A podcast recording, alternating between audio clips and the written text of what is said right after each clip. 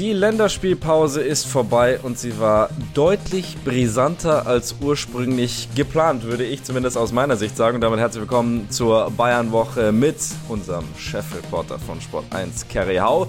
Liebe Grüße an der Stelle aus Key West an der südlichsten Spitze der USA. Da befinde ich mich gerade nämlich im Urlaub. Kerry, wie geht's dir?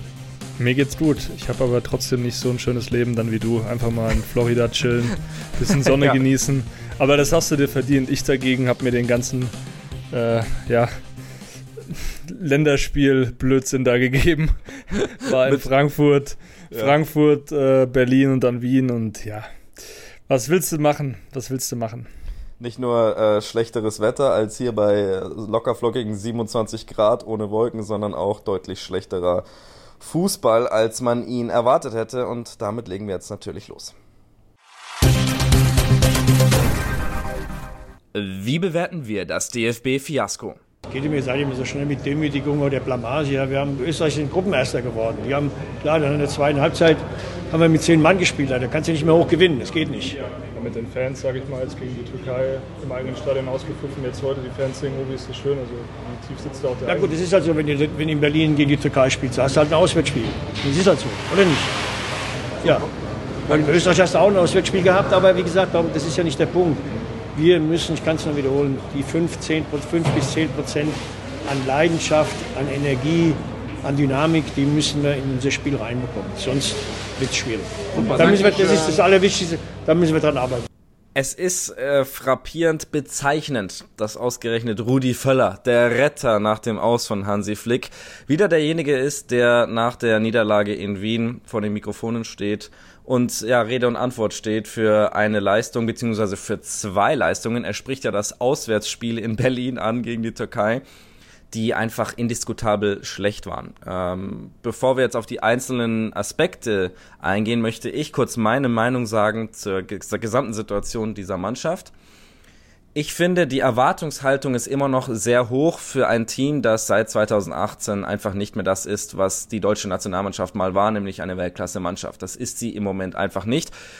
Unser medialer Anspruch, aber auch der der Leute, und das zu Recht grundsätzlich, ist, dass Deutschland in der Weltspitze vertreten ist im Fußball, ist es aber gerade einfach nicht. Und ich glaube, man würde dieser Mannschaft einen Gefallen tun, wenn man nicht an jede Niederlage rangeht mit, es ist ein Debakel und unfassbar schlecht, auch wenn es das in weiten Teilen war. Ähm, ich glaube, man muss einfach akzeptieren, dass diese Heim-EM keine sein wird, in der Deutschland um den Titel mitspielt, außer es passiert ein unheimliches Euphoriewunder. Aber das spricht ja voller auch an.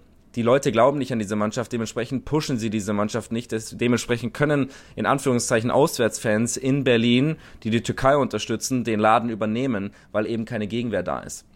Und das ist einfach die Situation, in der wir uns befinden. Und ich glaube, es würde allen helfen, wenn man den Anspruch eben ein Stück runterschraubt und sagt, ey, diese Mannschaft soll erstmal eine Energie entfachen, bevor wir über äh, geile Ergebnisse reden. Aber das ist natürlich äh, sehr, sehr schwer zu akzeptieren. Und äh, Rudi Völler sagt schon auch zu Recht, dass da auch ein bisschen die Einstellung fehlt. Aber Kerry, du warst vor Ort, ich habe es hier aus Florida gesehen und ich bin mir sicher, du kannst das ein bisschen äh, schärfer beurteilen. Nicht nur, nicht nur in der Würze, sondern auch in der Genauigkeit.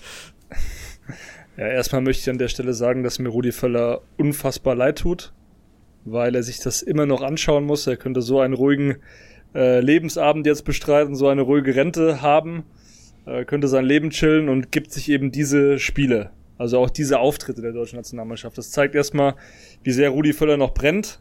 Man hat so das Gefühl, jetzt mal abgesehen auf Leroy Sané, beim Spiel gegen Österreich ist er der Einzige, der den das so wirklich auch mitnimmt, ne? Weil in der Mixzone, man hört immer wieder dieselben Aussagen. Ja, wir sind doch eigentlich eine homogene, gute Truppe, verstehen uns neben dem Platz so gut, sind doch eigentlich ja gut miteinander, aber auf dem Platz funktioniert es eben nicht. Und klar, ich bin bei dir, man darf jetzt nicht immer nur das Negative suchen, aber ganz ehrlich, Ilkay Gündogan hat es ja gesagt, schlechter kann es nicht werden. Wenn man auf die Bilanz schaut, sechs Niederlagen, zwei Unentschieden, drei Siege in diesem Kalenderjahr. Die letzten zu Null Spiele, boah, lass mich überlegen, ich glaube in, in, den letzten zwei Jahren gab es drei zu Null Spiele. Das Gegen waren doch die kleinen Gegner, gell? Peru, Oman genau, und sowas. Genau. Israel, Oman, Peru. Und das letzte zu Null Spiel im März gegen Peru. Und seitdem zehn Spiele in Folge nicht zu Null. Das heißt ja eigentlich, okay, wenn diese Mannschaft nicht die Qualität hat, dann sollte sie zumindest die Disziplin an den Tag legen. Gut zu verteidigen, die Null zu halten, aber wenn ich mir dann anhöre, dass der Trainer, aber auch vereinzelte Spieler sagen, ja, wir können ja gar nicht verteidigen, das ist für mich persönlich äh, eine Bankrotterklärung, weil das sollte ja drin sein. Und wir reden jetzt nicht, also klar, Österreich hat sich sehr gut entwickelt, die hatten einen klaren Plan, die Fans waren da. Ähm, Ralf Rangnick, brauchen wir nicht drüber zu reden, super Trainer. Aber am Ende waren das jetzt auch nur Krigoritsch da vorne zum Beispiel oder Sabitzer. Das sind jetzt nicht die absoluten Überspieler. Und ich finde schon, dass man da als Mannschaft zumindest geschlossen verteidigen kann, die Körpersprache an den Tag legen kann, weil diese Basics, die sind eben nicht da. On top kommt dann noch das Thema Verunsicherung. Und da muss man auch Julian Nagelsmann in die Pflicht nehmen, weil es schon eine taktische ja, Herangehensweise ist, die ich persönlich konfus finde. Also das eine ist ja, du setzt Spieler auf Positionen ein, auf denen sie nicht spielen. Das andere ist aber nochmal, dass diese Spieler zum Teil während eines Spiels nochmal unterschiedliche Positionen einnehmen. Also gegen Österreich habe ich Julian Brandt erst als rechten Wingback gesehen, dann war er mal auf der 10, dann war er mal irgendwie links. Also das war völlig konfus und die Spieler wussten auch, glaube ich, gar nicht oder wissen auch gar nicht, was sie eigentlich machen sollen. Und ähm, ich habe auch aus der Kabine gehört nach dem Spiel schon gegen die Türkei, dass sich viele Spieler gefragt haben, ähm, ja, wie kann das denn eigentlich sein, dass wir jetzt dieses System auf einmal wieder spielen? Weil einige Spieler hatten sich schon jetzt auch in der Zeit dann unter Hansi Flick ein bisschen gewundert über dieses Thema Dreierkette, die dann zur Fünferkette wird mit diesen Wingbacks.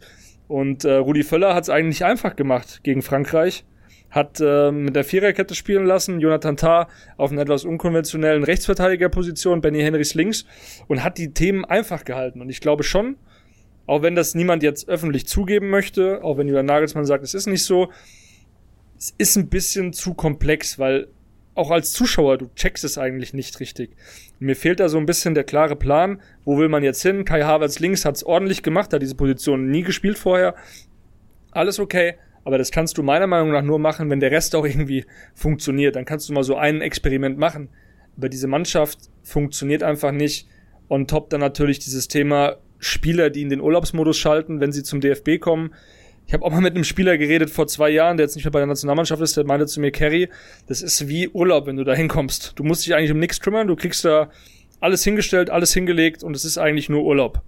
Und das war für mich die Aussage, die ich, also diese Aussage, an die denke ich fast täglich, wenn ich bei dieser Nationalmannschaft bin, weil das für mich einfach viel zu lasch, viel zu locker ist, dann läuft auf einmal Musik auf dem Trainingsplatz, ähm, Contra K und Dr. Dre und, und wie auch immer, jeder, äh, jeder flachst da rum und Niklas Süle, denen scheint es überhaupt nicht zu jucken, dass der überhaupt keine Rolle mehr spielt. Der Mann ist 28 im besten Fußballeralter und er spielt überhaupt keine Rolle in der Nationalmannschaft. Der verdient bei Dortmund fast 10 Millionen. Da kann sich der FC Bayern dankbar schätzen, dass man diesen Spieler noch losgeworden ist, auch wenn es ablösefrei war am Ende. Aber das also, ist ja also Wahnsinn. Was ist das für eine Einstellung? Also, äh, ich finde es erstmal geil, dass du so klar und deutlich ähm, darüber sprichst. Und ich glaube, du sprichst vielen aus der Seele, ganz ehrlich. Ähm, aber ich würde gerne versuchen, das mal Step by Step heranzugehen, weil du sprichst viele richtige Dinge an. Aber es sind halt auch so viele Baustellen, ne? Da könnten wir jetzt natürlich hier einfach den üblen Rant rauslassen, aber versuchen wir es mal, weil wir natürlich auch ein bisschen lösungsorientiert hier denken wollen mit dem Fußballerischen zu beginnen, mit dem Taktischen, was du angesprochen hast, weil das, find, das ist zum Beispiel der Bereich, wo ich am ehesten Einblick habe, weil ich das auch im Fernseher sehen kann äh, und das kann auch jeder Zuschauer. Wenn du Julian Nagelsmann als Trainer holst, dann holst du natürlich jemanden, der auch einen komplexen Verstand und ein komplexes Verständnis von Fußball hat. Dass der jetzt nicht das ähm, ganz, ganz trockene 4-2-3-1 hinterlaufen und wir stellen uns tief rein spielt, ist logisch ähm, dass er unbedingt auf eine Dreierkette mit Kai Havertz auf links äh, spielen muss, das hätte ich jetzt auch nicht erwartet. Und du sagst völlig zu Recht, der, der Sieg gegen Frankreich kam mit einem sehr einfachen Fußball, der absichtlich so einfach gehalten wurde und über Emotionen kommen sollte. Und ich glaube, Nagelsmann, und das ist auch zu Recht, nach den ersten zwei guten Schritten gegen die USA und Mexiko, wollte jetzt eben den nächsten Schritt gehen.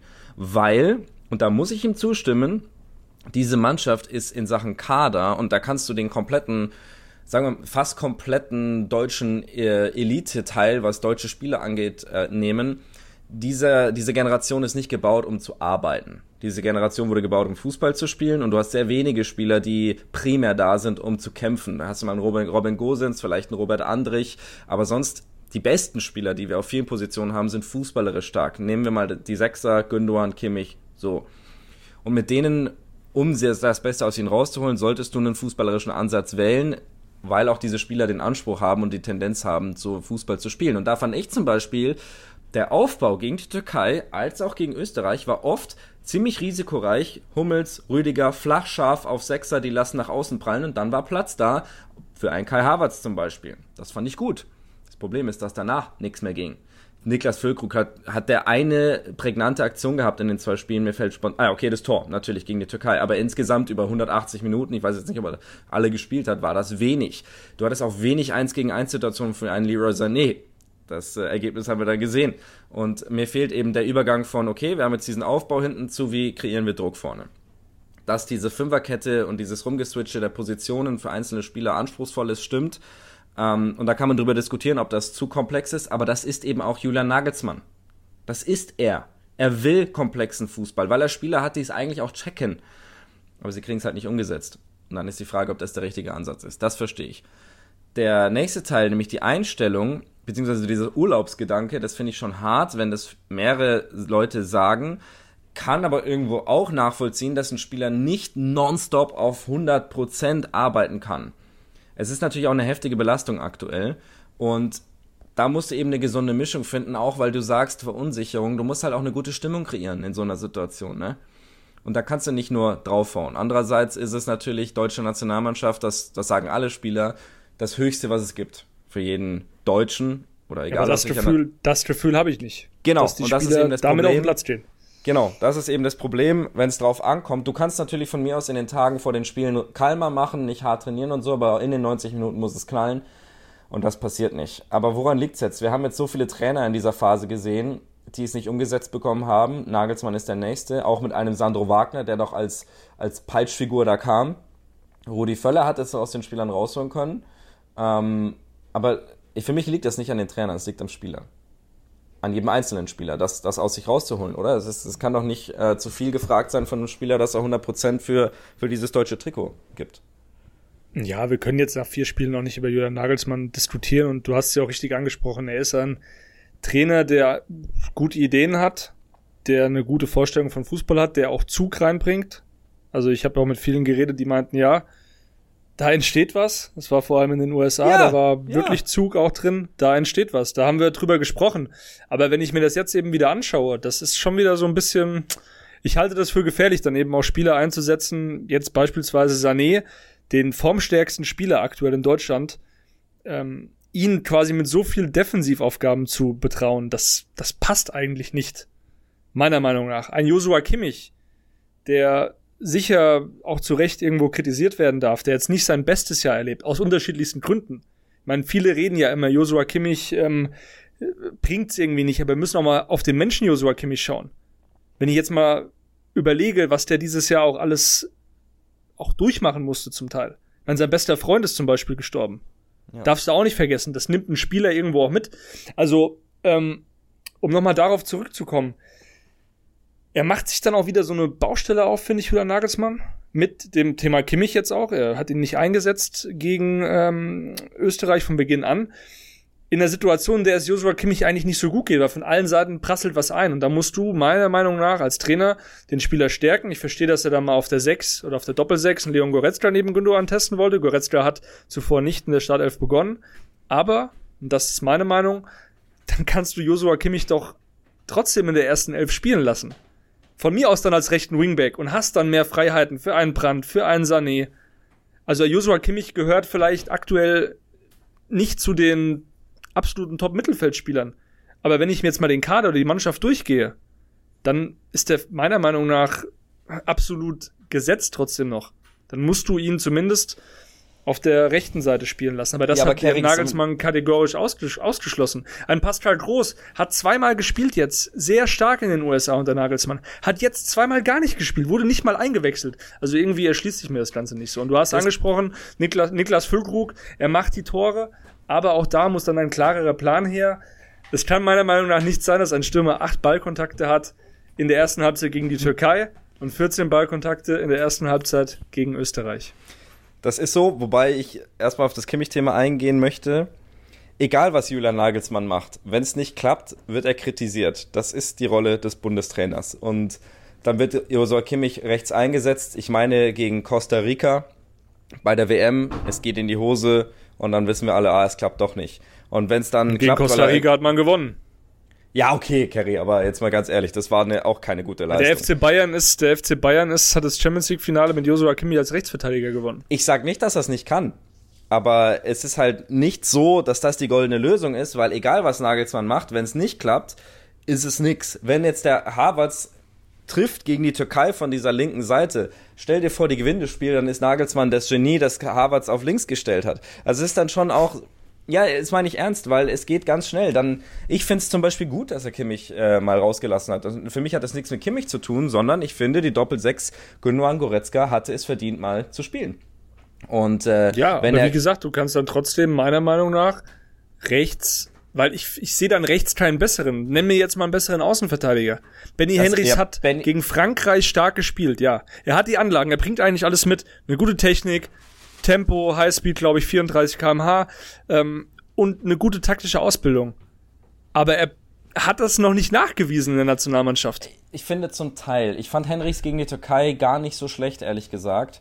Klar ist dann das Tor über seine Seite gefallen, aber das war für mich Sanés Schuld, in Anführungszeichen, weil der auch kein Außenverteidiger ist. Ähm, aber ich fand Henrichs jetzt nicht, nicht super schlecht. Ich, ich finde, man kann ihn durchaus da weiterhin spielen lassen.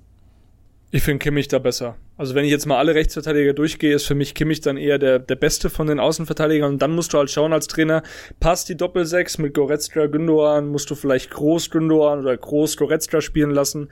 Weil passt halt Groß, ganz ehrlich, also er hat mich schon überzeugt in den USA. Er hat vor allem defensiv gedacht. Und das ist ja auch ein Problem beim FC Bayern tatsächlich. Da fehlt dann manchmal so der Defensivdenkende. Joshua Kimmich fühlt sich am wohlsten auf der 8. Leon Goretzka fühlt sich am wohlsten auf der 8. Auch Ilkay Gündogan hat bei Man City, als er das Triple gewonnen hat, einen Rotri hinter sich gehabt. Das ist, glaube ich, ein riesiges Problem. Das in Kombination natürlich mit Innenverteidigern, die absolut ja, Vogelwild agieren, wie jetzt Toni Rüdiger. Bin auch mal die Spiele durchgegangen.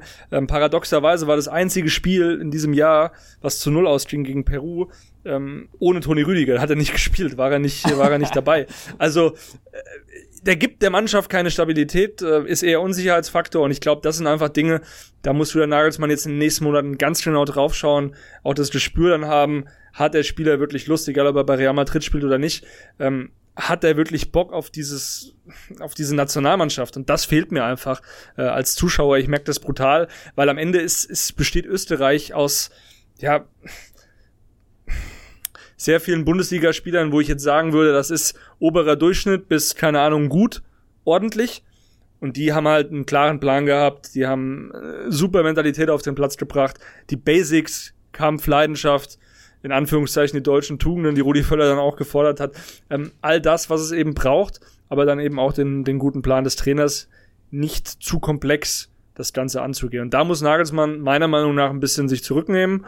Ähm, Havertz kann er von mir aus links lassen, aber dass die Spieler dann während eines Spiels Positionen noch wechseln, das hört man eben auch aus der Kabine, dass es eben einfach ein bisschen too much ist. Das wird jetzt keiner in der Mixzone oder in Interviews öffentlich zugeben. Das, das machen die Spieler heutzutage nicht. Da wird dann immer auch vor der Kamera, das kann ich euch allen sagen, wird da oft dann auch ein bisschen beschönigt oder teilweise auch, ähm, ja, gelogen ist jetzt zu viel, aber das, das gibt dir kein Spieler öffentlich in einem Interview zu, aber es ist tatsächlich so, dass das ein bisschen too much ist, was Nagelsmann da jetzt in den letzten beiden Spielen auch ausprobiert hat. Um mal den Bogen wieder zurück zum FC Bayern schl zu schlagen. Wir haben ja fast nur über Bayern-Personal gesprochen, müssen wir auch mal sagen. Das betrifft ja direkt den FC Bayern, was bei der Nationalmannschaft passiert. Deswegen gehen wir auch so im Detail drauf ein. Wir haben jetzt einen Leroy Sané, darüber müssen wir reden, der bei der Nationalmannschaft einen Totalausfall hat. Manche sagen aber auch zu Recht, und das kann ich nachvollziehen, weil es aus, ist der Frust aus ihm rausgebrochen ist in dieser Szene, der in uns allen drin steckt, die es mit der Nationalmannschaft äh, halten, die wollen, dass Deutschland guten Fußball spielt. Ähm, und jetzt läuft er beim FC Bayern wieder auf äh, gegen Köln als nächstes. Was macht das mit diesem Spieler? Er ist so ungewöhnlich für Leroy Sané, der ja oft nicht emotional auftritt, so eine, so eine Reaktion zu zeigen. Und jetzt mal bezogen auf den FC Bayern, ist es jetzt gut oder schlecht, dass er nach einer Top-Phase bei Bayern so ein Erlebnis hat und jetzt zurückkehrt zum Verein? Ich sag's mal so, die Spieler hatten ja heute, wann nehmen wir auf? Mittwoch, hatten einen freien Tag noch, kamen Mhm. gestern Nacht noch dann zurück nach dem Spiel und äh, hatten frei, mussten nicht an die Sebener Straße kommen. Leroy Sané war an der Sebener Straße. So, hat bisschen was für sich gemacht, hat auch ähm, Thomas Tuchel da getroffen, wollte wahrscheinlich einfach wieder in die Wohlfühloase FC Bayern, ähm, weil es einfach bei der Nationalmannschaft für ihn maximal frustrierend lief. Und ich glaube, man merkt bei ihm so ein bisschen, er ist jetzt kein Kind mehr, er ist kein Talent mehr, weil er hat sich äh, nach dem Spiel auch, ja, offen und ehrlich dann gestellt und hat sich auch entschuldigt dafür. Wir können ja mal reinhören, was er gesagt hat. Nee, ich wollte mich, was heißt, beim Philipp habe ich mich auch schon entschuldigt, ähm, auch bei der Mannschaft. Ähm, ich glaube, das Spiel geht heute auf mich, das nehme ich auch komplett auf meine Kappe. Ähm, ja, da muss ich besser beherrschen. Ähm, das kann nicht passieren, deswegen habe ich da auch ja, die Mannschaft im Stich gelassen. Und ähm, ja, ich hoffe, dass wir jetzt in den nächsten Monaten ja, alle zusammen gesund bleiben, bei den Spielen ähm, erfolgreich sind und dann im März zusammen ja, nochmal gut angreifen können. Ja, ich würde mal behaupten, ein Leroy Sané vor, ja, wahrscheinlich vor einem Jahr hätte er das nicht gemacht. Ähm, sich dann nach dem Spiel oder nach dieser blöden Aktion, die definitiv blöd war, weil das darf ja nicht passieren auf dem Niveau, ähm, hat sich dann hingestellt und hat das nochmal erklärt und ich finde, das ist, zeigt schon so ein bisschen auch einen Reifeprozess und der Junge ist einfach motiviert. So, das, man kann jetzt drüber diskutieren, äh, Emotionalität an der falschen Stelle. Ähm, ja, vielleicht, aber ich, ich finde oder ich fand die Reaktion am Ende gut, weil du hast eben auch gesagt, er hatte diesen Frust, den jeder gerade hat von uns. Also, es war ja nicht nur dieses Spiel, es war ja auch schon das Spiel gegen die Türkei. Du triffst dich mit der Nationalmannschaft, hast eigentlich Bock auf zwei geile Spiele gegen geile Gegner, kommst erstmal ins Olympiastadion nach Berlin und wirst ausgepfiffen bei jedem Ballkontakt. Wirst dann auch noch von der türkischen Mannschaft, ähm, ja, deklassiert ist zu viel, nein, auf keinen Fall, aber du wurdest, du wurdest schon, sag ich bekommen. mal, ja, du wurdest hergespielt. Nachdem du gut begonnen hast, hast du dir den Schneid abkaufen lassen von der Mannschaft, die nicht mal, also nicht mal ansatzweise auch in Bestform oder in, Bestbesetzung aufgetreten ist. Ein Hakan Çalhanoğlu war nicht dabei. Ada Güler ist seit Monaten bei Real Madrid verletzungsbedingt raus. Also die haben äh, eigentlich mit einer besseren B11 gespielt. Und haben die Deutschen dann irgendwann dominiert. Und natürlich hinterlässt das Spuren. Und Sané war vor allem mit dem Türkei-Spiel schon nicht zufrieden und hat auch explizit nach dem Spiel jetzt gegen die Österreicher sich auch für dieses Spiel, für diese Leistung sogar entschuldigt bei den Kollegen. Weil du hast selbst nach einer halben Stunde bei Sané gemerkt, er hat eigentlich keinen Bock mehr. So, und das ja. ist, glaube ich, der Punkt, wo er vielleicht noch ein bisschen dran arbeiten muss, dass er sagt, okay, ähm, egal wie scheiße das jetzt ist, egal wie blöd das jetzt ist, egal wie ungern ich vielleicht auch als rechter Wingback spiele, ich hänge mich jetzt noch ein bisschen rein. Und ich glaube, das hat ihn so ein bisschen gewurmt, dass er da auch selbst gemerkt hat, okay, ähm, er hat dann ein bisschen nachgelassen, ist dann am Ende nochmal, hat er nochmal aufgedreht, die letzten 10, 15 Minuten gegen die Türken und äh, hat dann gegen Österreich eben wieder gemerkt, okay, es läuft eigentlich nichts zusammen und mir fehlt hier ähm, ein Jamal Musiala. Ich glaube, der hat brutal gefehlt da vorne. Auf der anderen Seite muss halt auch bedenken, Leroy Sané ähm, spielt seit ein paar Wochen relativ erfolgreich mit Harry Kane zusammen und trifft eben jetzt auf äh, Nick, Niklas Füllkrug. Nichts gegen ihn, aber das ist halt schon nochmal ein Klassenunterschied. Und ähm, ich glaube schon, dass ihn das einfach insgesamt die Gesamtsituation frustriert hat. Er hat sich dann ja auch entschuldigt, auch beim, Mitspiel, äh, beim Gegenspieler. Und damit war es auch okay. Und wir sollten das Thema jetzt auch nicht größer machen, als es ist. Wichtig war die Reaktion und auch, dass er am nächsten Tag dann direkt an der Sebener Straße auftaucht, um, um da auch wieder Gas zu geben. Ne? Und man hat jetzt gegen Köln am Freitag wieder eine Möglichkeit. Ja, ist auch ein bisschen ärgerlich, dass viele Spieler, also aus Bayern Sicht ärgerlich, dass viele Spieler erst sehr spät zurückkommen. Aber Sané, der ist auf jeden Fall angestachelt und ich glaube, das würde dem FC Bayern eher gut tun. Und ich sehe da jetzt keinen Rückfall in alte Sané-Zeiten. Nee, das sehe ich auf gar keinen Fall. Das würde mich sehr, sehr wundern. Ähm, die Reaktion war richtig. Vielleicht war sogar die, die Aktion äh, irgendwo richtig, um auch alle nochmal ein Stück weit mehr aufzuwecken. Darüber kann man zumindest diskutieren, aber wie du sagst, auf dem Niveau ist es normalerweise nicht der richtige Weg, ähm, Sachen zu lösen, zumal es keine Lösung ist. Jetzt ist er nämlich gesperrt, ich weiß nicht für wie lang, für die nächsten Spiele der deutschen Mannschaft und das hilft natürlich, drei Spiele, danke. Ähm, der deutschen Mannschaft und das hilft natürlich gar nicht in Richtung Europameisterschaft. Ne? Ähm, das wissen wir. Ja, auch. es läuft auf drei Spiele hinaus, also die Länderspiele im März, das sind ja dann zwei, wahrscheinlich gegen äh, Holland und Frankreich, die wird er verpassen. Das tut natürlich schon weh. Aber ja, dann ist auch Musiala wahrscheinlich oder hoffentlich wieder dabei. Der fehlt jetzt ja verletzungsbedingt oder fehlte verletzungsbedingt. Da reden wir später nochmal drüber.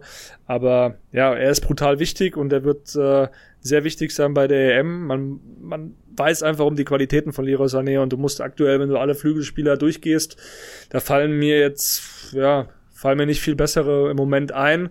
Man muss ihn da schon unter die Top 5 Flügelspieler momentan in Europa zählen. Der Spieler der Woche. Leroy Sané hatte ja, wie du sagst, schon gegen die Türkei so seine Probleme. Und äh, es war sehr, sehr interessant zu sehen, dass ein anderer Offensivspieler auf dem Platz, der vielleicht auch, ich weiß es nicht, ein Leroy Sané als mögliches Vorbild sieht, mehr aufgefallen ist. Und sein Name war und ist Kenan Yildiz. Und da läuten doch die Glocken. Moment, ja, der war mal beim FC Bayern und wurde, ich, ich sag das jetzt mal so frei, du bist da tiefer drin als ich, vom Hof gejagt bei den Bayern, war, wurde für nicht mehr gut genug befunden, um ein Angebot von Juventus Turin nicht anzunehmen. Und da ist er dann gelandet, hat sich gut entwickelt, wurde Nationalspieler der Türkei und trifft gegen Deutschland, das Land, in dem er geboren wurde, in Regensburg, äh, in Berlin im Olympiastadion und macht damit eine Geschichte perfekt, die sehr, sehr spannend ist und über die auch diskutiert wird, jetzt an der Säbener Straße. Ähm, aus Sicht der Nationalmannschaft natürlich äh, mal wieder ein Spieler, den man hätte haben können, den man aber, um den man, den man sich nicht genug bemüht hat. Und das gleiche gilt in dem Fall auch für den FC Bayern. Fragezeichen, Kerry.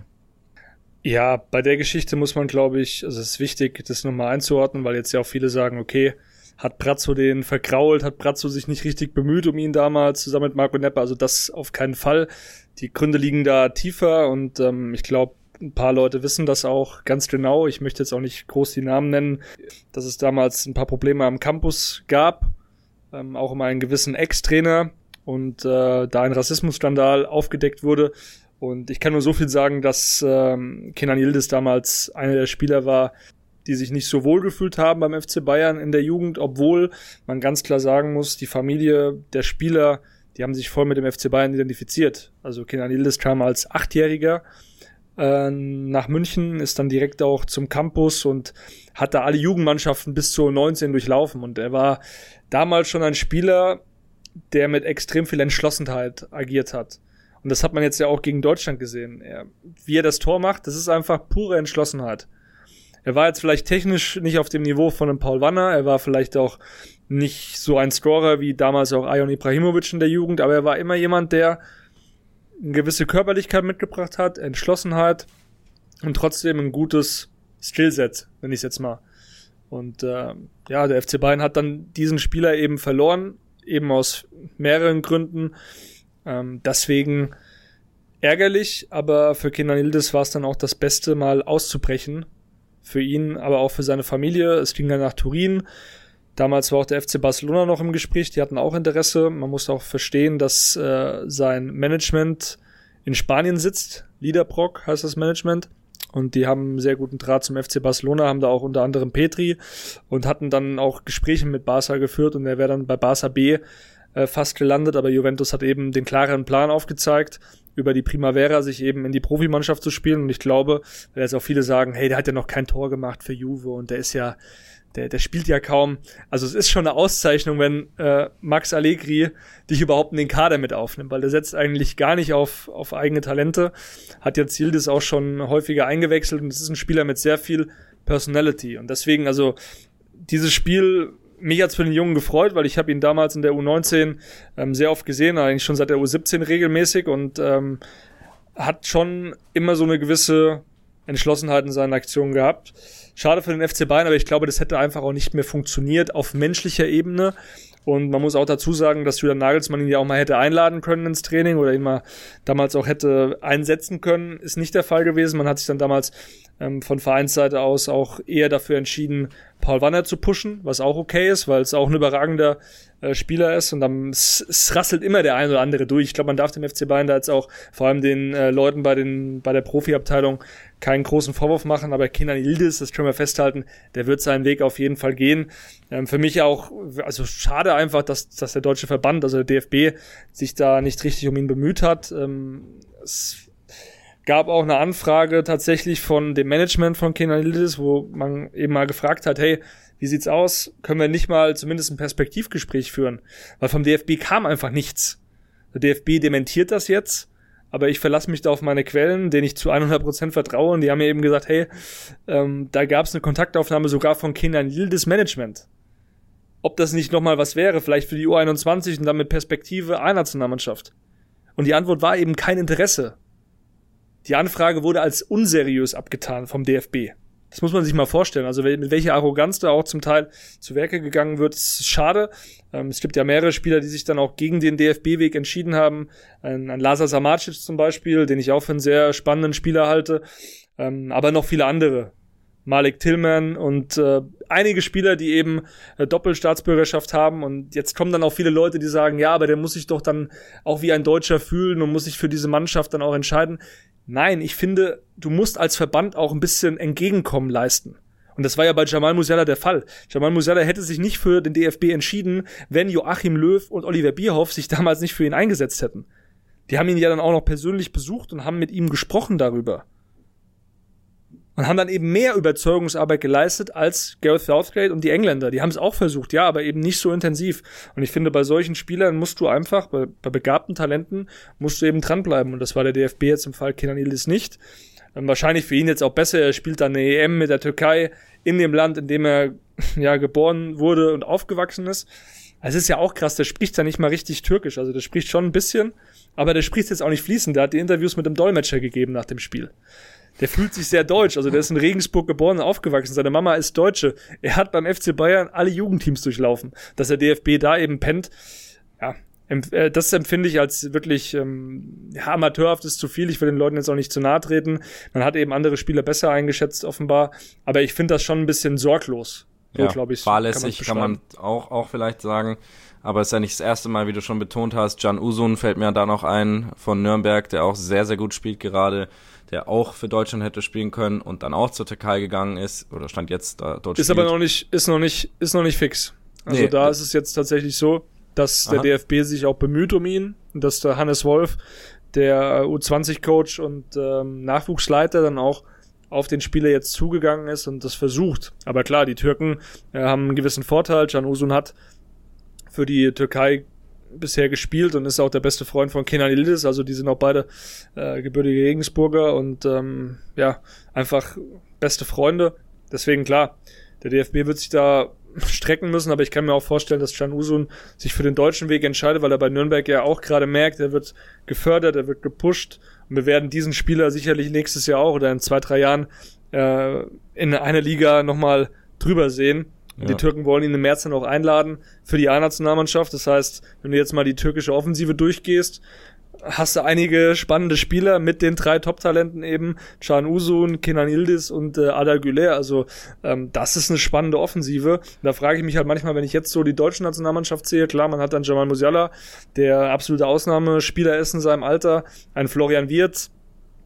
Ähm, aber dann sorry, da fehlt mir jetzt aktuell so ein bisschen, klar, neben Leroy Sané, aber da, da fehlt mir so ein bisschen dieser Spieler, der sich auch nochmal aufdrängt, der vielleicht dann in der Offensive die Option ist, wenn Sané dann vielleicht mal nicht spielen kann oder also ganz ehrlich, wenn ich jetzt aktuell sehr Gnabry sehe, dann weiß ich nicht, ob ob Kenan Yildiz dem nicht Konkurrenz machen könnte jetzt in der deutschen Nationalmannschaft. Mal blöd gesagt weil ich finde das aktuell von Knapri auch nicht gut. Er hat jetzt diese Verletzung.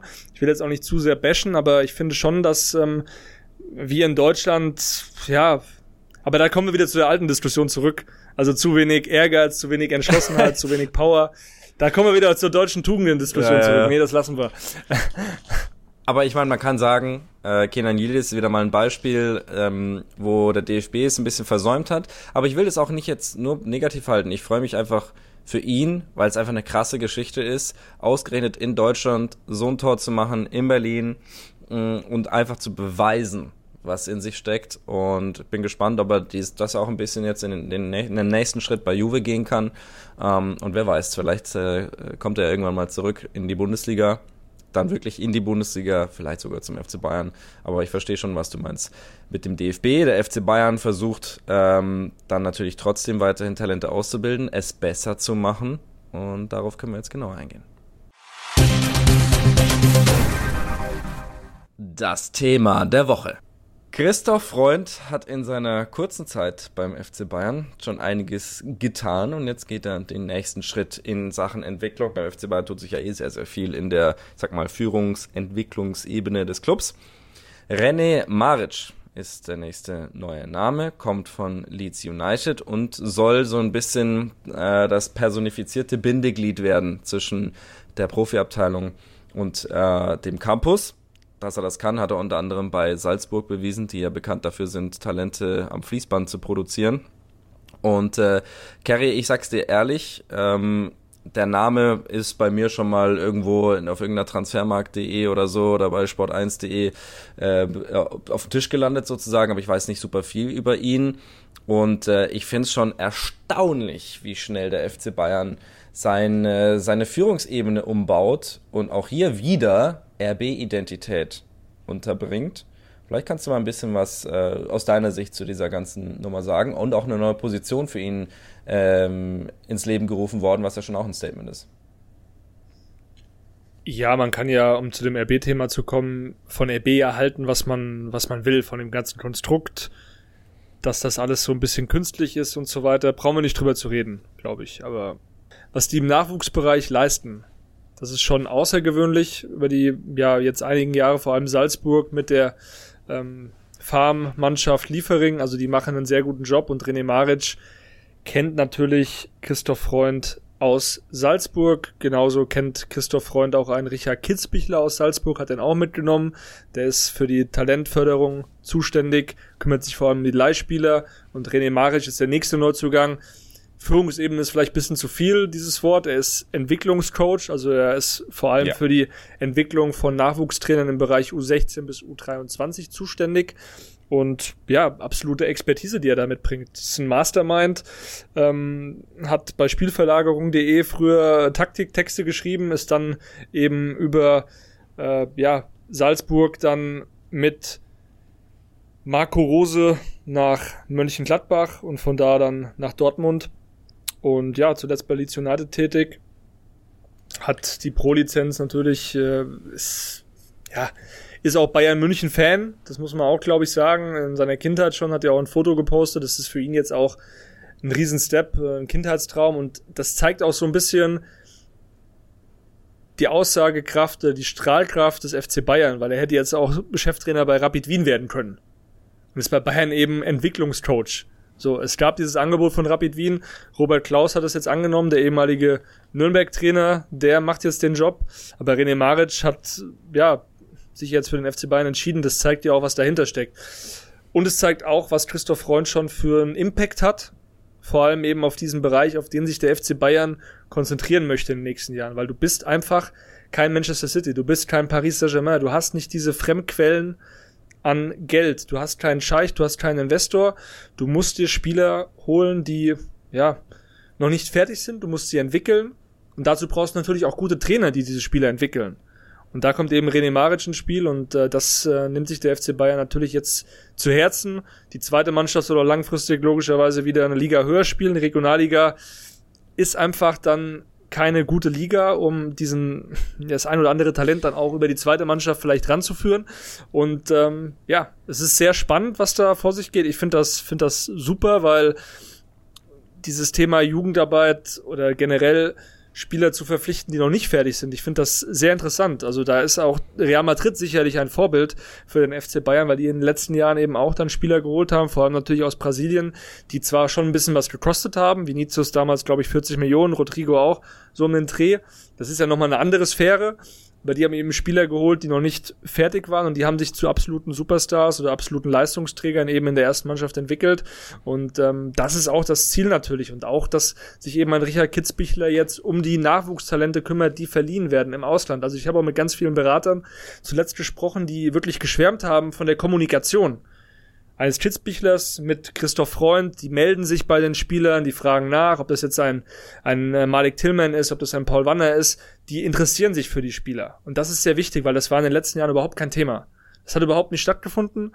Ähm, da gab es eben auch nicht die Ressourcen scheinbar für, oder man hat das nicht für so wichtig ähm, erachtet, aber jetzt entwickelt sich da was und ich glaube, dass der FC Bayern dann vielleicht auch so ein Spieler, wenn es ein Paul Wanner in zwei, drei Jahren oder Malik Tillman, die schaffen es dann vielleicht nicht zu den Bayern-Profis, aber die sind dann so gut entwickelt, haben so eine gute Betreuung auch neben dem Platz erhalten, dass du irgendwann sagen kannst, okay, die kannst du dann eventuell für ein paar Millionchen verkaufen und hast wieder eine Einnahmequelle für neue Spieler. Also der Campus, da tut sich was, das muss man festhalten und Christoph Freund spielt da eine tragende Rolle und deswegen wurde er auch geholt. Ja, also ich finde das alles positiv. Ich bin ja eh ein Freund von Talententwicklung. ich muss dir aber auch ehrlich sagen, ich bin nach wie vor ein wenig skeptisch. Einfach nur im Sinne von, das wird wahrscheinlich noch ein bisschen dauern, bis man da wirklich die Früchte sieht. Und ich frage mich dann halt, wie viel langfristiges Denken kann sich der FC Bayern erlauben, beziehungsweise wie viel ähm, erlauben wir, die Öffentlichkeit, dem FC Bayern, wie viel Vorschuss. Weil Entwicklung ist, da steckt im Wort auch irgendwo drin die Zeit, die es braucht, um von Punkt A, an dem wir jetzt sind, zu Punkt B zu kommen. Und du hast Real Madrid angeführt, ich würde Barca anführen in Sachen Talententwicklung äh, und auch den Schritt, diese, dieses Begleiten des Schrittes aus der Jugend zu den Profis aufs allerhöchste Niveau. Da sind die Bayern einfach nicht. Youth League einfach mal anführen. Da verliert Bayern zum Beispiel gegen Kopenhagen oder gegen Galatasaray. Das ist ein klares Signal für mich, dass sie noch nicht. Klar, du kannst Spiele verlieren, um Gottes Willen, aber das ist ja nicht das erste Mal so. Die Bayern sind in der Youth League einfach keine, keine dominante äh, Figur seit Jahren. Und um da an den Punkt zu kommen, weil das ist für mich der Gradmesser, wenn deine U19, deine U17 die aller, allerbesten sind, dann sind wir an dem Punkt, wo wir sagen können, dass die Bayern diese Entwicklung erfolgreich bestritten haben. Aber solange sie wie zuletzt Spiele in der U19-Bundesliga gegen Ingolstadt verlieren, ist das einfach nicht der Fall. Ähm, deswegen bin ich sehr gespannt, ob René Maric das auch einen Schritt weiterbringen kann. Christoph Freund ist da ja eh schon dahinter. Ähm, aber ich will das eben auch Ergebnisse Zeit. sehen. Das braucht auf jeden Fall Zeit. Genau, und ich sage ja nicht, ja. also es ist mir bewusst, aber solange solange finde ich davon auch skeptisch bleiben. Das ist eben der Anspruch jetzt, wenn du auch solche Leute holst, dass das mit der Zeit klappt, dass du auch mal vielleicht ein paar ähm, Ausrufezeichen setzen kannst mit, mit Spielen gegen größere Namen in dem Bereich, die du gewinnst. Ähm, und da bin ich sehr, sehr gespannt, ob ihnen das gelingt. Ja, bin ich bei dir, auch was die U19 angeht. Man darf natürlich nicht vergessen, jetzt sind schon ein paar Talente, auch aufgrund der Kadersituation bei den Profis immer oben auch und trainieren. Ob das jetzt ein Kretzig ist, ein Pavlovic, der jetzt auch schon Bundesliga-Minuten sammelt. Also sie könnten ja theoretisch auch noch Youth League spielen, ne? das darf man glaube ich nicht vergessen. Selbst der Matis Tell könnte noch vom Alter her Youth League spielen. ähm, ja. Das muss man, das muss man glaube ich äh, auch noch irgendwo festhalten. Aber klar, ähm, es ist wichtig, dass man da die nächsten Steps macht und das hat der Verein eben erkannt, weil was bleibt dir anderes übrig? Diese 100 Millionen Transfers, ich war ja auch bei der Jahreshauptversammlung, ähm, wie jetzt zum Beispiel Harry Kane, die kannst du dir eigentlich nur alle drei, vier, fünf Jahre leisten. Das ist ja auch das Credo von Real Madrid. Der Bellingham-Transfer war jetzt eine Ausnahme. 100 Millionen, das ist eine riesige Marke. Und die kannst du als Verein, der eben von Mitgliedern lebt, der jetzt nicht Fremdquellen hat, Fremdeinnahmequellen hat, da musst du eben schauen, dass du andere Lösungen findest und eben diese Talententwicklung in den Vordergrund stellst. Und äh, Christoph Freund wird da sicher gute Lösungen finden. Man muss jetzt auch die Partnerschaft mit zum Beispiel äh, anderen Clubs wieder weiter aufbauen. Das ist ein bisschen geht ein bisschen mühsam bisher. Also man hat ja auch eine Partnerschaft mit äh, LAFC.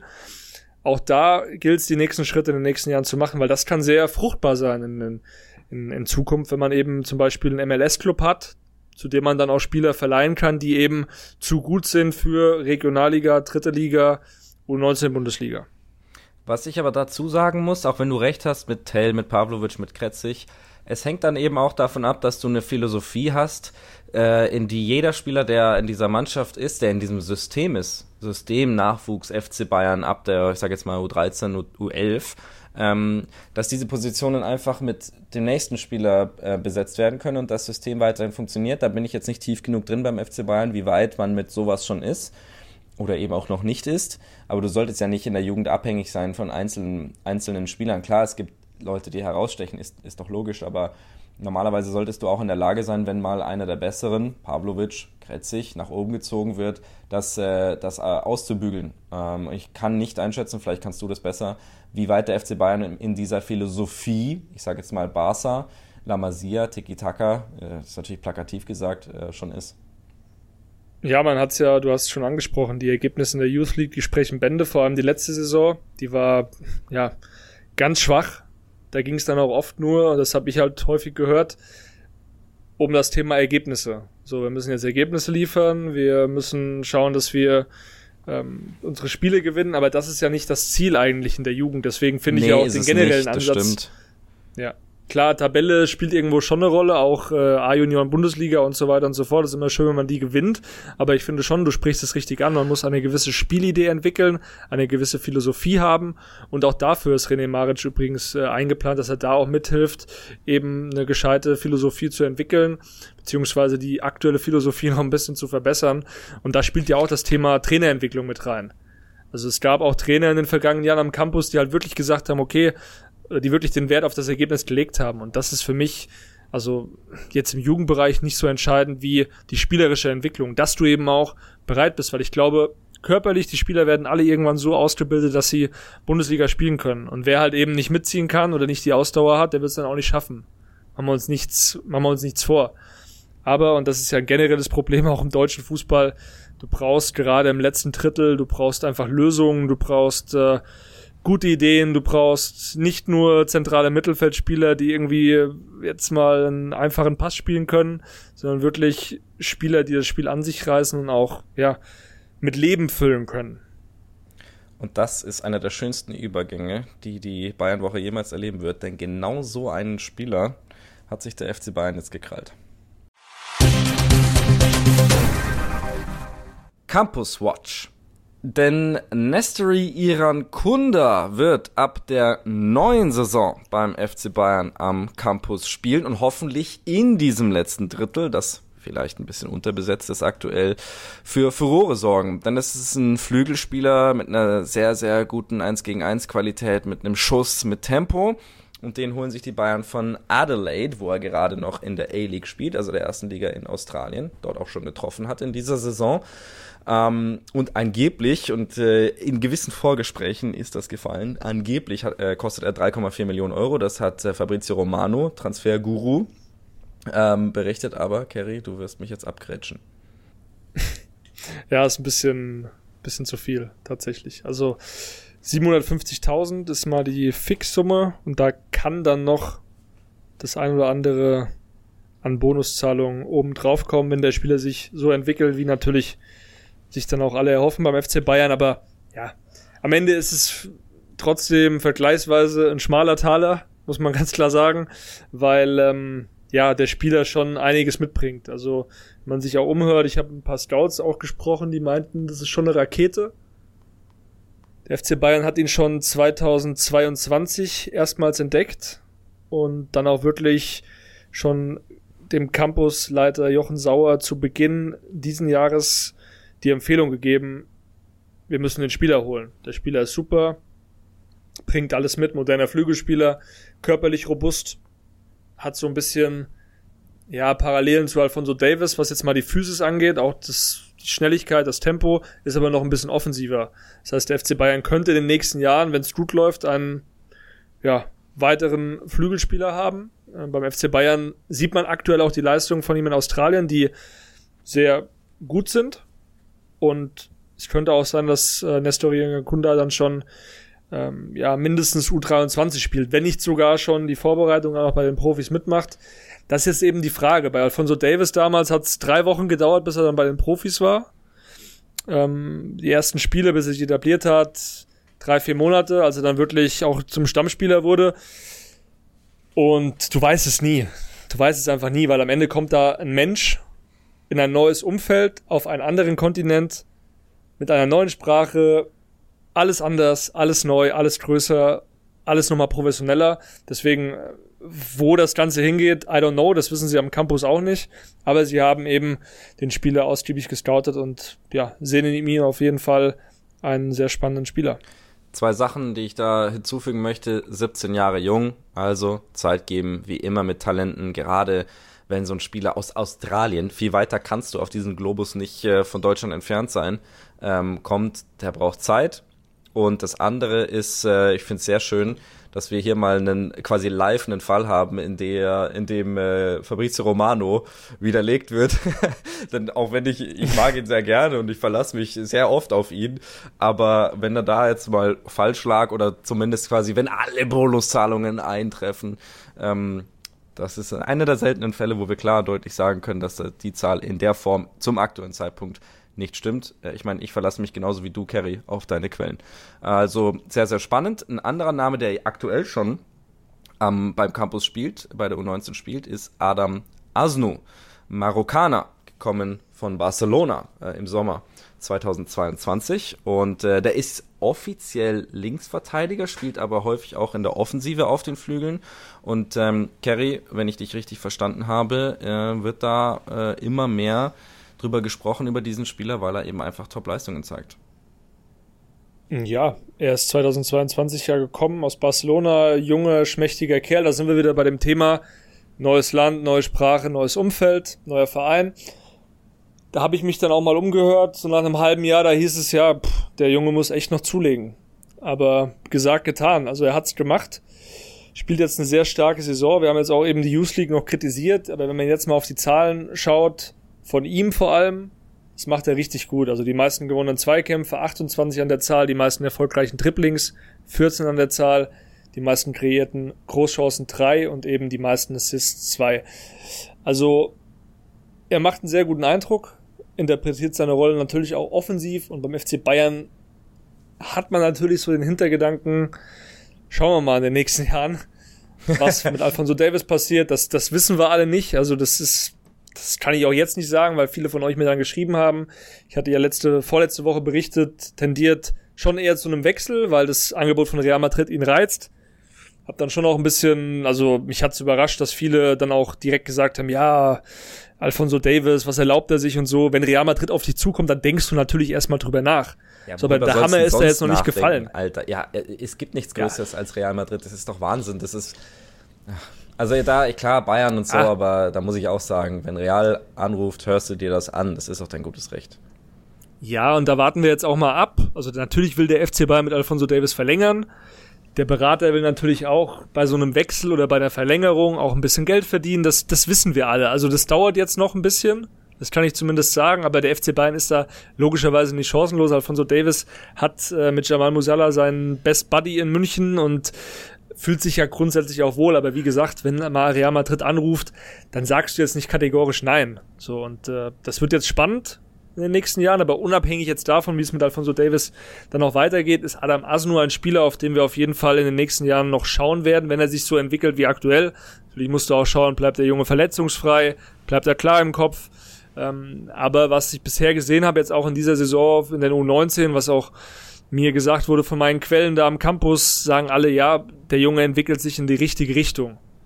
Und ich glaube, auf den, auf den Spieler dürfen wir uns freuen. Ähm, hat jetzt auch kürzlich dann sich entschieden, für die marokkanische Nationalmannschaft zu spielen.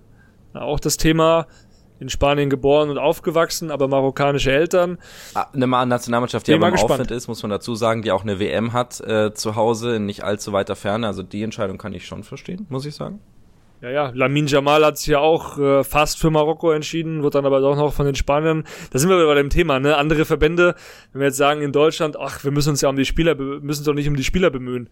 Ähm, das ist Quatsch, weil, weil im Ausland sieht man das ja, dass sich das andere Ver Verbände dann auch eben ähm, ja eingestehen, wenn eben ein Spieler mit einer Doppelstaatsbürgerschaft äh, da quasi zwischen den zwei Stühlen steht, dass man da zumindest mal anruft und mit ihm Kontakt aufnimmt. Und äh, am Ende, klar, die Entscheidung brutal schwer. Also ich würde da nicht äh, in der Haut dann eines, was weiß ich, Kenan Yildiz jetzt oder eines Adam Asunu stecken, wenn eben zwei Verbände bei dir anfragen, die jetzt auch nicht so schlechte Perspektiven dir zeigen.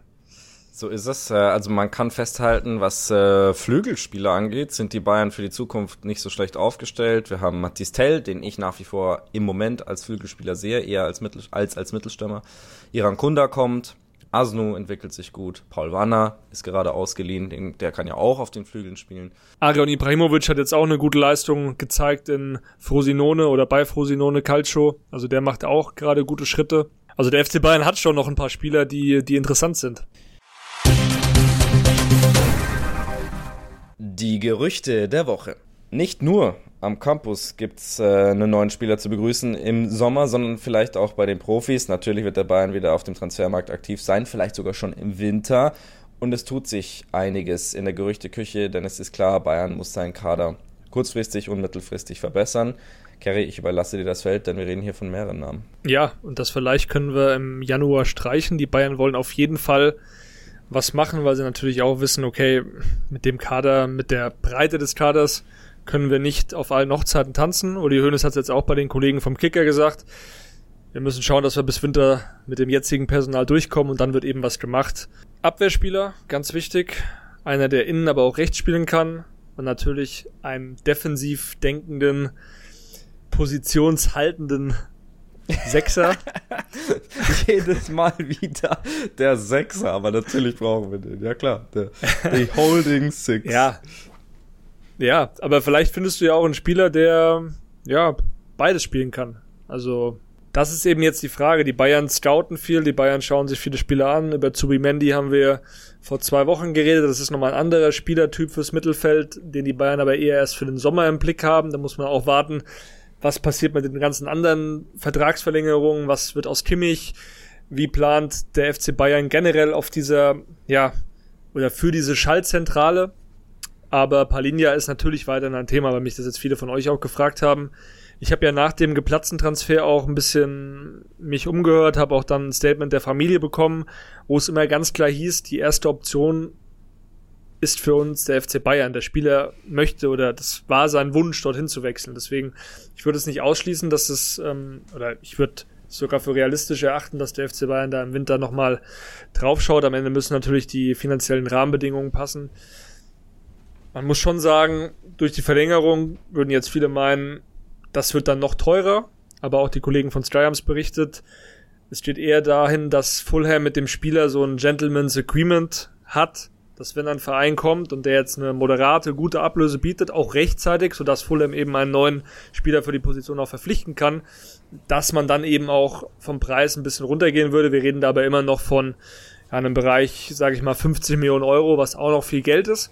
Aber, und da bin ich jetzt eben bei dem Punkt, was kann Palinja eigentlich noch außer Holding Six? Und die meisten, die auf der Holding Six spielen, können ja eigentlich auch in der Innenverteidigung spielen. Ähm, das ist vielleicht eine Option dann auch noch, weil du brauchst jetzt noch einfach mehr Personal da hinten drin. Minjae Kim, wir haben auch schon drüber gesprochen mehrfach, der ist jetzt auch irgendwann mal äh, verständlicherweise überspielt, hat so viele Kilometer jetzt hinter sich, der muss auch mal eine Pause kriegen oder mehrere Pausen kriegen, weil sonst kommt eine Verletzung.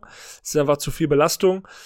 Upamecano und dann hast du eben eigentlich keine große Option mehr, weil die Licht aktuell auch verletzt ausfällt. Jerome Boateng hat jetzt ein paar Mal wieder in der Sebener Straße trainiert, weil du musst ja auffüllen. Du brauchst ja Spieler für die Abwehr, die dann zumindest auch im Training mitwirken. Deswegen, ich bin gespannt, was die Bayern da machen. Äh, werden natürlich drüber berichten wird jetzt sicher in den nächsten zwei, drei Wochen auch Bewegung reinkommen und da wird es dann auch bisschen konkreter, weil die Bayern wollen dann schon auch vorbereitet sein. Das soll jetzt nicht so ein Transferfenster werden wie das letzte, dass man erst irgendwie zwei Tage vor Transferschluss dann irgendwann mal aktiv wird auf der Position, sondern da ist Christoph Freund eben in sehr engem Austausch auch mit Thomas Tuchel. Die beiden verstehen sich, haben wir auch schon vor ein paar Wochen berichtet, die verstehen sich sehr gut. Die haben äh, ja sich äh, direkt, sage ich mal, ähm, ja, miteinander verstanden da gibt's, äh, da passt kein Blatt Papier dazwischen, muss man ganz klar sagen. Also die unterhalten sich zu sehr vielen Themen. Ich war jetzt ja auch auf dem einen oder anderen Bankett nach dem Champions League, nach den Champions League Spielen und da war er sehr oft dann auch mit Thomas Tuchel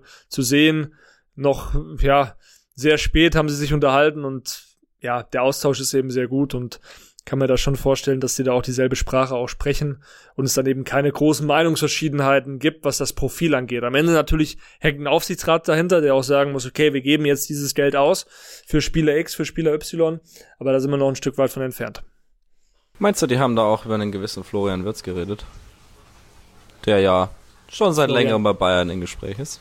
Für den Winter ist er nicht im Gespräch, das kann man schon mal sagen, aber natürlich ist Florian Wirtz ein Thema an der Sebener Straße der Spieler wird geschätzt, er ist deutscher Nationalspieler, er ist sehr jung, aber trotzdem schon extrem begabt.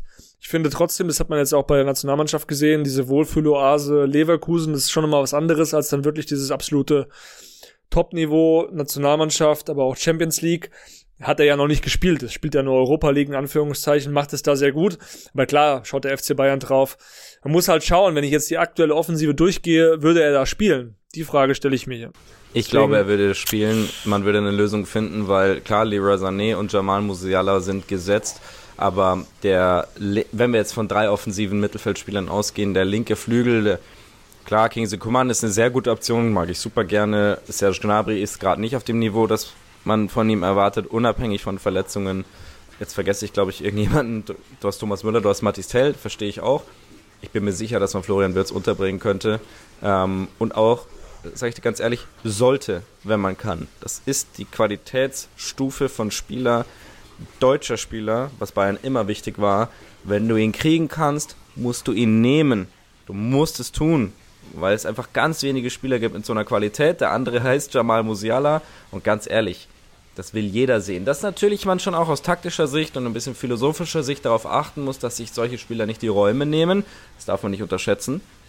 Gerade bei der Preiskategorie, von der wir hier reden, und die ist, glaube ich, dreistelliger Millionenbereich, ähm, muss da alles passen. Aber Florian Wirtz ist so ein toller und noch junger Spieler, dass du sehr, sehr viel nach ihm ausrichten und für ihn anpassen solltest, wenn du ihn kriegen kannst. Weil er einfach. Das ist eben die Frage jetzt, ne? Ja, ob Bayern sowas macht. Genau, das ist die Frage. Aber nee, für auch für den ist Preis. das wert. Das ist es ja wieder. Ja, ja, das klar. ist es ja wieder. Willst du jetzt, weil Leverkusen will dann schon auch Geld haben, ist ja klar. Die wollen schon äh, auch einen hohen zweistelligen, wenn nicht gar dreistelligen, niedrigen dreistelligen Ganz Betrag kurz, haben. ich sehe ihn Millionenbetrag. besser als Kai Havertz damals. Ich sehe ihn ernsthaft, ich mag seinen Spielstil mehr, das, ist, das spielt damit rein, aber ich sehe in ihm mehr als in Kai Havertz. Dementsprechend muss er auch irgendwo mehr kosten. Ja, aber wie gesagt, so wenn ich jetzt aktuell die Offensive durchgehe und ich finde, Coman wird da so ein bisschen, ich habe ihn ja auch oft kritisiert, auch in Sachen Entscheidungsfindung, aber was sein Speed angeht, was seine Erfahrung auf dem Niveau angeht, ist er für mich klar eine Stufe noch über einem Florian Wirtz, also mindestens eine. Auch ein Jamal Musala, den finde ich da einfach noch ein bisschen weiter in seiner Entwicklung als Florian Wirtz, der muss noch die Schritte machen. Dann ist es eben die Frage, will der FC Bayern nächstes Jahr dann dafür Geld ausgeben im Sommer? Weil da stellt sich dann schon die Frage für den Spieler, mache ich das jetzt? Also mache ich einen Wechsel oder nicht? Bleibe ich vielleicht noch ein Jahr in Leverkusen? Ich würde sogar sagen, bleib ein Jahr, weil dann ist es 2025 für den FC Bayern einfacher, den Spieler zu bekommen. Weil nächstes Jahr, ganz ehrlich, wenn jetzt im Januar ein neuer Mittelfeldspieler kommt, eventuell ein, ein Abwehrspieler, dann weiß ich nicht, ob das Budget dann auch da ist. Dann musst du fast schon darauf spekulieren, was wird mit der Sané-Verlängerung, was wird aus, keine Ahnung, ähm, einem Thomas Müller, dessen Vertrag ja auch ausläuft. Der will zwar noch ein Jahr dranhängen, aber bleibt er dann auch beim FC Bayern? We don't know. Also dann musst du schon schauen, wenn jetzt ein Spieler da vorne wegbricht, meiner Meinung nach, also auch ein Topspieler, Knapri wissen wir auch nicht, ähm, ob der dann Lust hat, äh, ewig beim FC Bayern zu bleiben, wenn er auch nicht spielt, müssen wir dann schauen. Also, wenn da ein Platz frei wird vorne, sage ich, okay, um Wirt sollte man sich bemühen.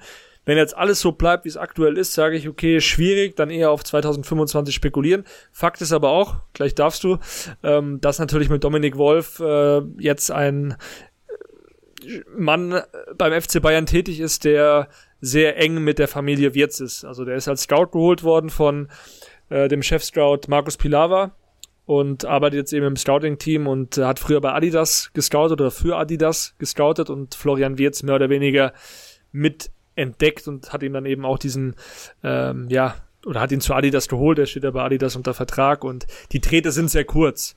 Also ich glaube, jetzt ohne das behaupten zu wollen, aber ich bin mir relativ sicher, dass da im Hintergrund auch schon mal äh, gesprochen wurde. Das wird natürlich niemand zugeben oder das können wir auch nicht beweisen, aber es ist schon so, die Trete sind kurz und natürlich kommt für einen Florian Wirtz dann auch ein Wechsel zum FC Bayern irgendwo in Frage.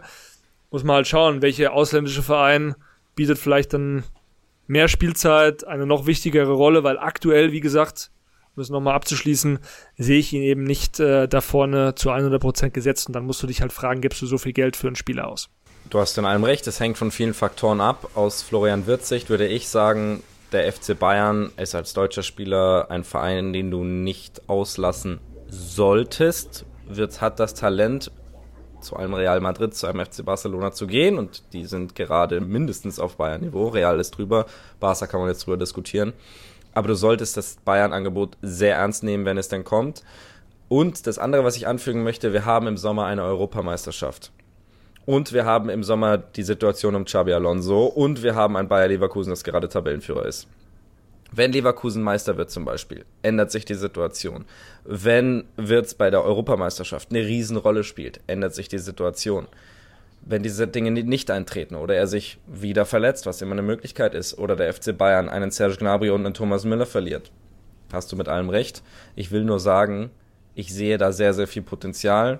Und für den FC Bayern und das richtige Timing kann man auch mal noch ein Jahr bei Leverkusen in der Champions League mit dranhängen. Und ähm, damit beschließen wir diesen Gerüchteteil, der sich jede Woche weiterdreht und wir werden euch jede Woche mit Informationen weiter. Also festhalten, Ja, festhalten ja. müssen wir auf jeden Fall, der FC Bayern, der FC Bayern hat da genau ein Auge drauf, das können wir zumindest versichern. Und alles weitere ist äh, Zukunftsmusik und Cohen hat es gerade gesagt, jede Woche dreht sich das Rädchen, das ist einfach ein ganzer Zirkus. Und äh, der Spieler selbst denkt, denkt wahrscheinlich keine Sekunde drüber nach, erstmal in dem Moment, weil einfach so viele Spiele auch anstehen. Und äh, damit wären wir, glaube ich, beim nächsten Thema, oder? so ist es. Wie predikten wir das Köln-Spiel? Kerry kann mir eigentlich den moderativen Teil inzwischen abnehmen, weil er selber die Übergänge macht, denn die Bayern spielen am Freitag in Köln. Übrigens, wo Florian Wirtz ja früher gespielt hat, witzigerweise. Ähm, Köln lebt in einer ganz anderen Welt gerade als der FC Bayern, nämlich äh, ganz, ganz unten in der Tabelle. Erst ein Sieg in dieser Saison. Und sie spielen jetzt zu Hause in Flutlicht gegen Bayern. Eine viel bessere Situation gibt es nicht für einen Steffen Baumgart, als ein komplettes Stadion und seine Mannschaft so sehr aufzupeitschen, dass sie dem FC Bayern gefährlich werden könnten. Und wenn du Spiele siehst wie gegen Heidenheim, wie in, in Istanbul, dann kann da schon mal ein bisschen Wackeln eintreten. Ähm, ich gehe davon aus, dass die Bayern dieses Spiel gewinnen. Aber es hängt natürlich auch vom Personal ab. Äh, womit wir bei Jamal Musiala wären, zum Beispiel. Ist er denn schon in der Lage, eine Rolle zu spielen? Nee, bereit ist Jamal Musiala noch nicht. Der hat jetzt die Intensität erhöht. Der ist auch wieder auf dem richtigen Weg, aber Köln kommt noch zu früh. Natürlich auch Matthijs de Licht äh, steht da nicht zur Verfügung, aber sonst sind eben alle dabei. Bei Musiala muss man schon davon ausgehen, dass äh, ja er eventuell sogar noch das Kopenhagen-Spiel verpasst. Das entscheidet sich dann kurzfristig, aber spätestens das die aktuelle Info wird er dann gegen Union Berlin wieder mit dabei sein. Das kommende Wochenende dann Samstag Heimspiel. Und äh, ja, da bin ich dann mal gespannt. Also trotz allem, die Bayern sind ja gut aufgestellt. Du hast eben auch gesagt, die Frage ist, wie kommen die Spieler jetzt zurück? Viele Reisen, viele Spiele, anstrengende Spiele auch für den Kopf. Deutsche Nationalmannschaft. Kaum Vorbereitungszeit, du spielst am Freitagabend. Ein Training mit der ganzen Mannschaft, genau. Äh, Thomas Tuchel ja, hat es schon mal durchklingen lassen, dass ihm das nicht so passt und da verstehe ich ihn zu 100 Prozent. Hat die DFL einen ganz schönen Schmarrn äh, sich einfallen lassen, aber ja, äh, du musst die Situation annehmen. Trotz allem, ich bin da auch deiner Meinung, das wird der FC Bayern sich nicht nehmen lassen. Der ein oder andere Spieler, der brennt auf jeden Fall. Ich glaube, Leroy Sané, der, der will jetzt auch einfach zeigen, äh, ja, dass das gegen Österreich also er will diesen Frust, den er immer noch in sich trägt, will er jetzt positiv in etwas Positives umwandeln. Und ich glaube, dass er eine sehr starke Leistung zeigen wird, aber auch die anderen Spieler, weil du jetzt einfach auch diesen Flow, der in den letzten Spielen da war, das müssen wir auch neidlos anerkennen. Ähm, oder das muss man neidlos anerkennen. Nach dem Saarbrücken-Spiel hat die Mannschaft eine Reaktion gezeigt. Eine ganz starke Reaktion, mit der ich persönlich aus verschiedensten Gründen auch nicht gerechnet habe, aber manchmal wird man eben eines Besseren belehrt. Ja, aber ich, also ja, voll und ganz unterschrieben. Ich habe zum Beispiel nicht mit diesem äh, klaren Sieg in Dortmund gerechnet. Ähm, aber Bayerns schwächste Leistungen in dieser Saison kamen zum großen Teil gegen kleine Gegner auswärts. Klein, der eine ist nicht klein, aber ich, ich rede gleich noch genau drüber, die gefightet haben und ein emotionales Umfeld hatten. Also in Saarbrücken, in Istanbul, und äh, Köln, finde ich, fällt durchaus in diese Kategorie in Teilen. Sie haben nicht die fußballische Qualität von Istanbul und sie sind auch deutlich besser oder größer als Saarbrücken. Aber Bayern tut sich da gerne mal schwer in der Saison. Aber anders als in Saarbrücken wird Harry Kane spielen. das ist schon mal ja, ein ganz großer das, Unterschied. Das ist Wahnsinn. Das, ja. Also das ist wirklich ja. Wahnsinn, welche, welche Rolle und welche Macht Kane gerade einfach hat äh, in der Gesamtsituation FC Bayern. Da muss man sie eben auch mal loben. Dieser Transfer hat sich jetzt schon so unheimlich stark ausgezahlt, äh, weil er einfach Spiele entscheidet, unabhängig da, vom Verlauf dieser Spiele.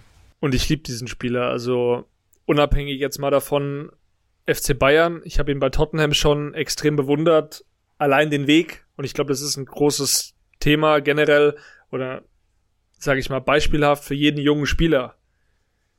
Harry Kane wurde von Tottenham viermal verliehen. Viermal. Und selbst dann hat Tottenham, als der Spieler 22, 23 war, gesagt, okay, eigentlich wollen wir den Spieler gar nicht. Das musst du dir mal vorstellen. Mit wie viel Mentalität dieser Spieler, mit wie viel Ehrgeiz und Leidenschaft dieser Spieler sich dann bis an die Weltspitze, bis wirklich zur Weltklasse hochgekämpft hat. Und jetzt die Aktion, die er hat, also das Tor gegen Heidenheim war es aus der Drehung Wahnsinn. Also das hat mich an Lewandowski in seinen besten Zeiten erinnert, diese fünf Tore gegen Wolfsburg oder so, ansatzlos, buff. Das war schon krass. Ich meine, Kane ist schon lange auf dem Niveau eines Lewandowski, aber das war eben so eine Aktion, das war pure Qualität. Also das ist schon richtig stark.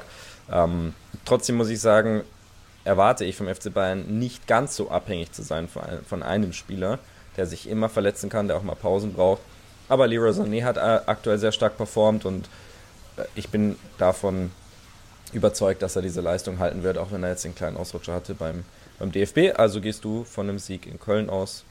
So habe ich dich verstanden. 3-1. 3-1. Ich sage, ich sage 2-0. Ich sehe Köln die schwächste Offensive, die einzige mit weniger als 10 Toren, wenn ich die Statistik richtig im Kopf habe, gegen die beste Defensive, Bayern, 9 Gegentore, nicht treffen. Um es mal kurz zu sagen. Spielt Davy Selke? Davy Selke macht mindestens drei Tore gegen Bayern.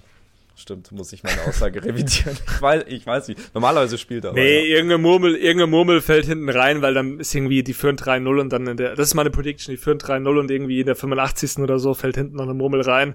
Und dann regt sich Manuel Neuer ganz fürchterlich auf, weil gegen Heidenheim hat man eben auch Gegentore kassiert und das kann halt immer mal passieren, weil du halt eine harte Belastung hast zurzeit. Deswegen, ähm, trotzdem, das wird einen Sieg geben für den FC Bayern, da bin ich mir sehr sicher, aber, ähm, ja, schauen wir mal.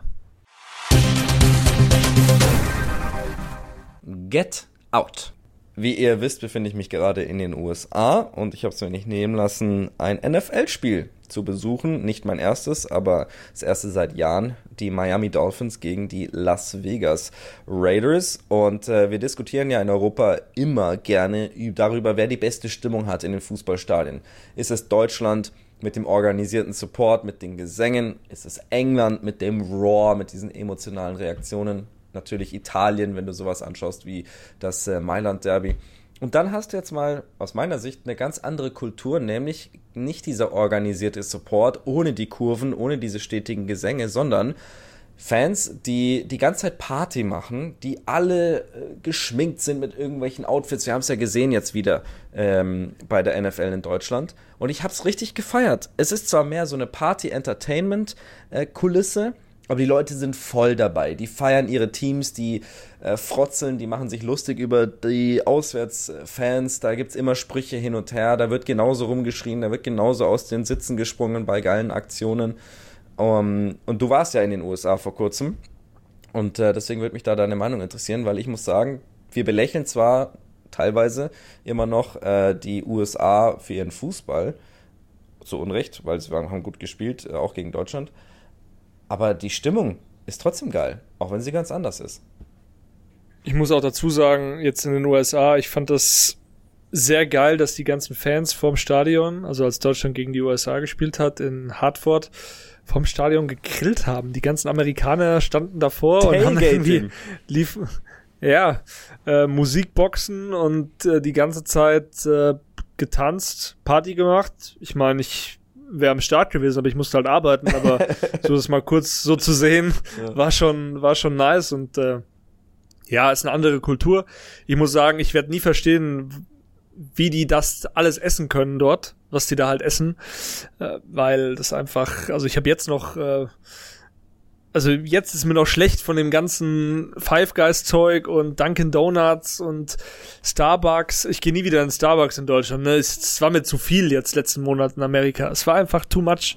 Was glaubst du, wie es much. bei mir gerade läuft mit in Sachen Ernährung? Ey, es ist bodenlos. Ich habe schon zugelegt, aber äh, man muss es halt auch einfach mitnehmen, weil da Sachen dabei sind, die sind so geil. Aber ja, nach zwei Wochen oder so kannst du es nicht mehr sehen.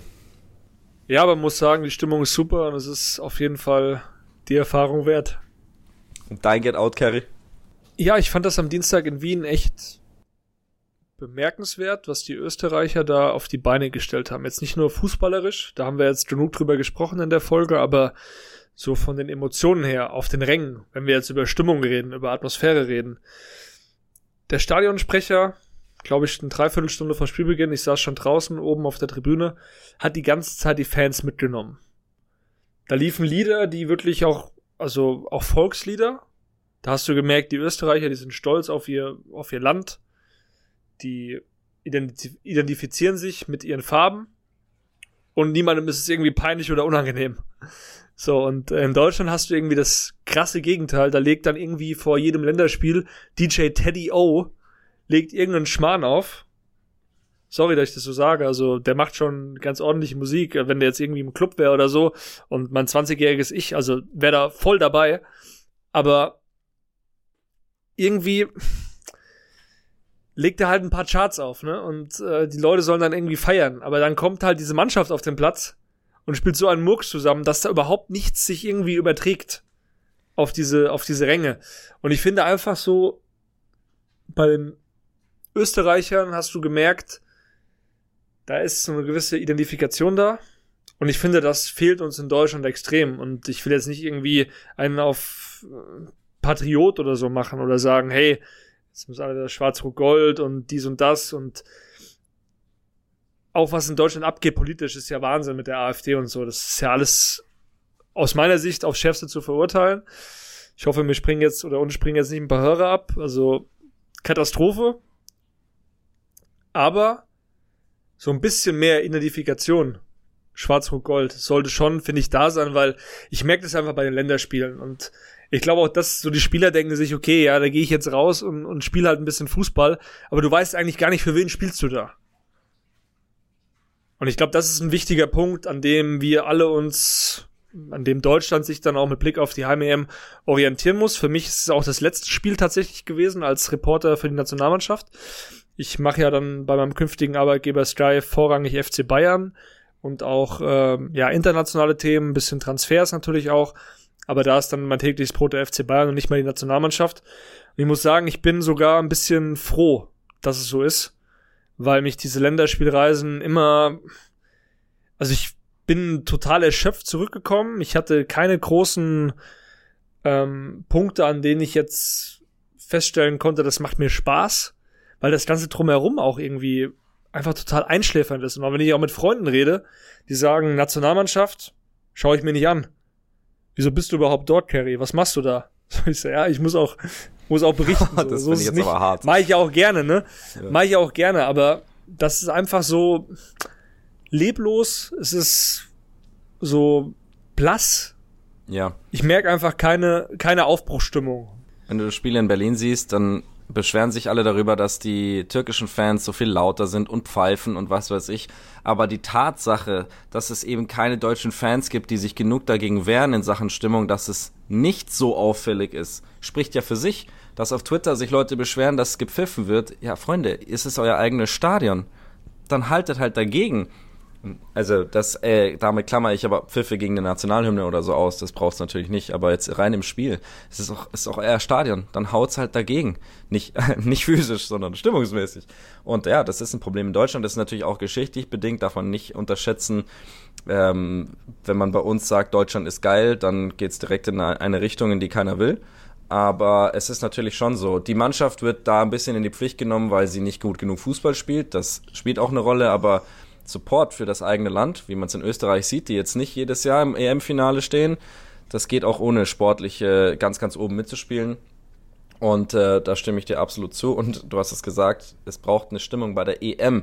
Und deswegen kann man noch hoffen, dass die Nationalmannschaft ein paar Siege holt bis dahin, damit es einfach einen Impuls gibt, an dem sich die Leute festhalten können.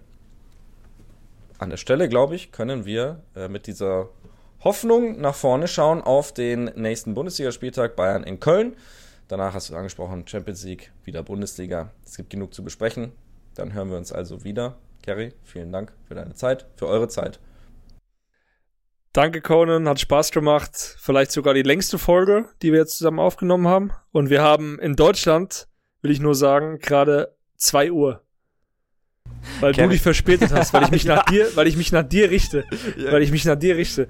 Nee, aber muss ehrlicherweise sagen, ich hatte jetzt zuletzt auch diese, diesen Rhythmus hatte ich drin durch die ganzen Länderspiele, spät noch gearbeitet, Interviews etc. Und dann passt es jetzt auch für mich. Aber Conan, vielen Dank und vor allem natürlich komm gut zurück aus Florida, genieß noch die Sonnenstrahlen, weil hier in Deutschland erwartet dich Winter Depression.